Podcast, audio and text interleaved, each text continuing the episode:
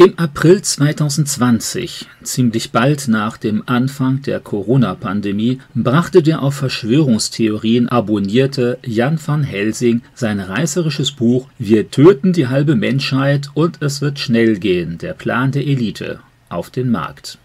Mit seinem Titel meint der Autor es tatsächlich ernst. Ein führender englischer Freimaurer soll ihm den bisher noch geheimen Plan der Massentötungen verraten haben. Warum man allerdings erst einen Geheimplan vorbereitet, der dann bewusst an die Öffentlichkeit gebracht wird, ist eine von vielen offenen Fragen in den Politspekulationen dieses Buches. Auch nicht wirklich klar wird, warum man überhaupt innerhalb kürzester Zeit die Hälfte der Menschheit töten will, was unabsehbare wirtschaftliche und gesellschaftliche Auswirkungen hätte sollte Jan van Heisings Behauptung wirklich stimmen, dann müsste man sich über die ziemlich stümperhafte Ausführung dieses Welttötungsprogramms wundern. Statt gleich einen etwas gefährlicheren Virus freizusetzen, verbreitet man eine relativ wenig tödliche Variante, die man innerhalb weniger Monate aus der Kontrolle verliert, wie die immer zahlreicheren Mutationen beweisen dann investiert man Milliarden, um alle Menschen zu einer Impfung zu drängen, die oftmals keinerlei Lust dazu haben. Da hätte jeder mittelmäßige Terrorist wohl weit bessere und effektivere Methoden ausdenken können. Beispielsweise könnte man ohne großes Aufsehen das Trinkwasser oder Grundnahrungsmittel mit einem langsam wirkenden Gift versehen oder radioaktive Substanzen in den Supermärkten anbringen, die die Kunden verstrahlen oder wirklich giftige Chemikalien per Flugzeug verbreiten, nicht nur die offensichtlich weitgehend harmlosen Chemtrails, wenn sie denn wirklich existieren. Natürlich könnte man auch gleich einen gefährlicheren Virus freisetzen, gegen den sich nur die vorgebliche Herrschaftselite rechtzeitig impfen lässt. Gerade wenn Jan van Helsing Spekulationen wahr wären, müsste man den Weltverschwörern Ineffizienz und Stümperhaftigkeit vorwerfen. Herausgekommen ist Jan van Helsings Veröffentlichung im Amadeus Verlag, der seiner Mutter gehört. Hier erscheinen vor allem Bücher gegen den christlichen Glauben und gegen den Islam, sowie über allerlei politische und wirtschaftliche Verschwörungen von vorgeblich gewaltigem Ausmaß. Alle bekannten Medien, Parteien und Wirtschaftsunternehmen wollen demnach nichts anderes als die Entmündigung und Enteignung des einfachen Bürgers, an den sich auch Jan van Helsing beifallheischend wendet. Vor allem aber arbeiten demnach die Freimaurer an der Aufrichtung einer totalitären Weltregierung. Diese Ideen lassen sich offensichtlich gut verkaufen, wie die Umsatzzahlen des Verlages zeigen. Die vage Angst, hintergangen und betrogen zu werden, sitzen scheinbar tief und suchen nach medialer Bestätigung.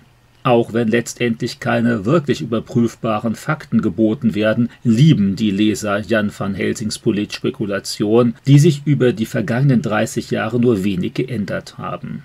Wenn neue gesellschaftliche Themen in den Vordergrund treten oder andere Politiker bekannt werden, passt er seine Prognosen lediglich regelmäßig an den aktuellen Situationen an. Auch über seinen Internetsender Secret TV verbreitet Jan van Helsing seine kruden Uminterpretationen von Geschichte und Gegenwart.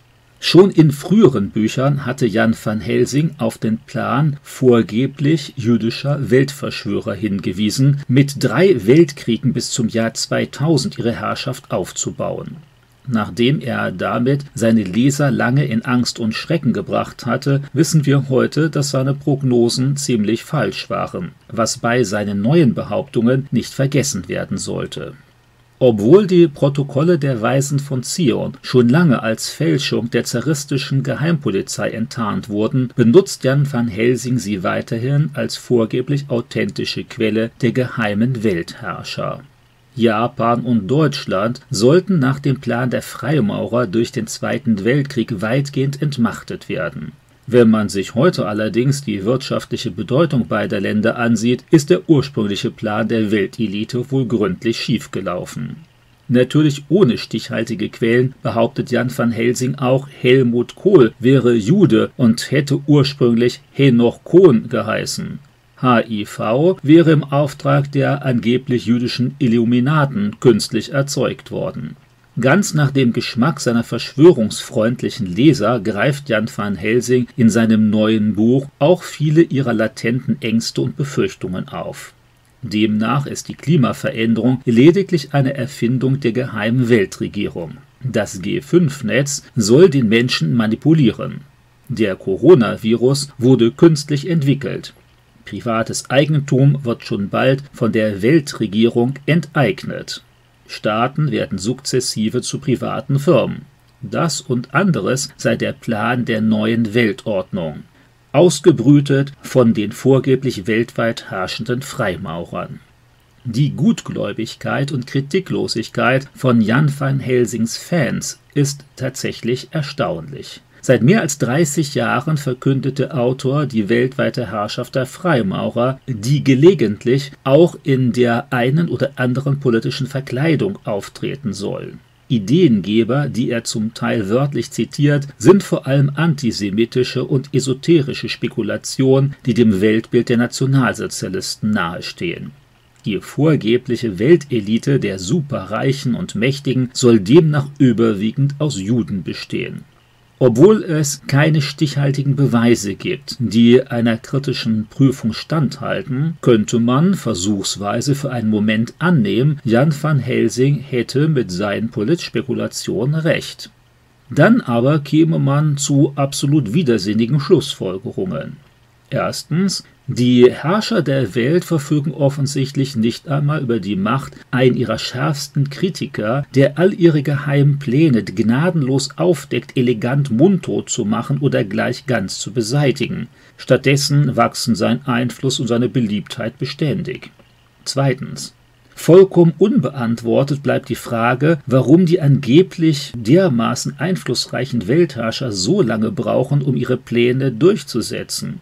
Sowohl Hitler als auch Lenin oder Mao hatten ihre umfangreiche Herrschaft jeweils in wenigen Jahren etabliert, ohne dass sie über die Macht dieser vorgeblichen Weltelite verfügen konnten. Trotzdem war ihre Macht total in jedem Bereich des öffentlichen Lebens. Da stellt sich selbst dem gutwilligen Leser doch die Frage, warum die mächtigen Weltherrscher, die Jan van Helsing bereits vor 30 Jahren ankündigte, nur dermaßen langsam vorankommen das spräche doch eher für eine sehr eingeschränkte reale Macht. Drittens. Bisher lassen sich die geschichtlichen Veränderungen und die politischen Entscheidungen durchaus befriedigend aus Parteiprogramm, Trends und Entwicklungen des Zeitgeistes erklären. Warum also sollte man eine unsichtbare Geheimregierung bemühen? Viertens. Nie in der Geschichte gab es eine so umfassende Verschwörung einer Machtelite, wie die von Jan van Helsing behauptet wird.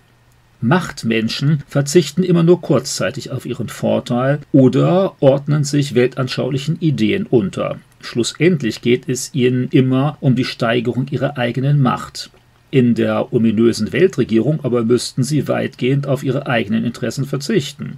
Außerdem gibt es immer zahlreiche Neider und mutmaßliche Aussteiger, die in aller Öffentlichkeit ihre Geheimnisse ausplaudern, wie die Enthüllungen Edward Snowdens beispielhaft zeigen. Um die Sache noch geheimnisvoller zu machen, schreibt Jan van Helsing nicht unter seinem eigenen Namen, sondern unter einem Pseudonym. In Wirklichkeit heißt der Mann, der sein Geld schon seit 30 Jahren mit Büchern über die Weltverschwörung, über UFOs, über die Herrschaft von Nationalsozialisten im Inneren der Erde und vor allem über die angebliche Macht der Freimaurer verdient, Jan Udo Holley. Schon seine Mutter praktizierte als Seherin, sein Vater liebte die Konzepte der spekulativen Gnosis. Nach einer Lehre als Raumausstatter widmete sich Holley vor allem esoterischen und rechtsradikalen Ideen. Aufgrund ihres antisemitischen und rechtsradikalen Inhalts wurden einige seiner Schriften gerichtlich verboten. Jan van Helsing aber schreibt fröhlich weiter und ignoriert dabei beständig die aktuelle Fakten- und Forschungslage. Für seine Leser spielt das alles keine Rolle. Sie lieben die Ideen einer Weltregierung der vorgeblichen Finanzeliten so sehr, dass sie auf wirkliche Belege weitgehend verzichten können.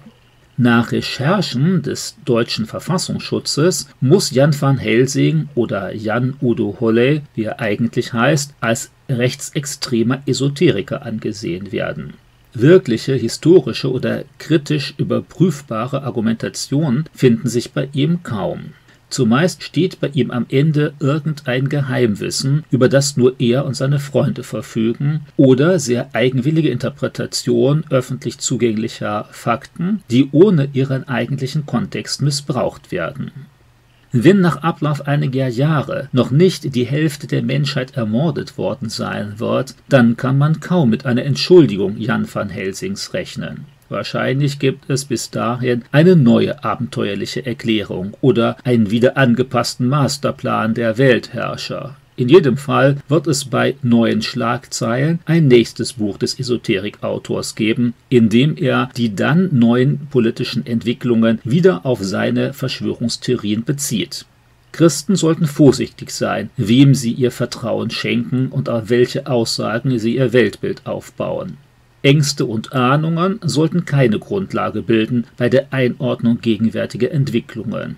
Gott ist mit seinen Mitteilungen absolut zuverlässig. Alles andere sollte gründlich geprüft werden, selbst wenn es auf den ersten Blick vielleicht plausibel klingen mag. Wer vorschnell Verschwörungserzählungen glaubt, der kann schnell andere verführen und sich selbst schaden. Außerdem blendet man damit einen großen Teil der Wirklichkeit aus und misstraut Gott.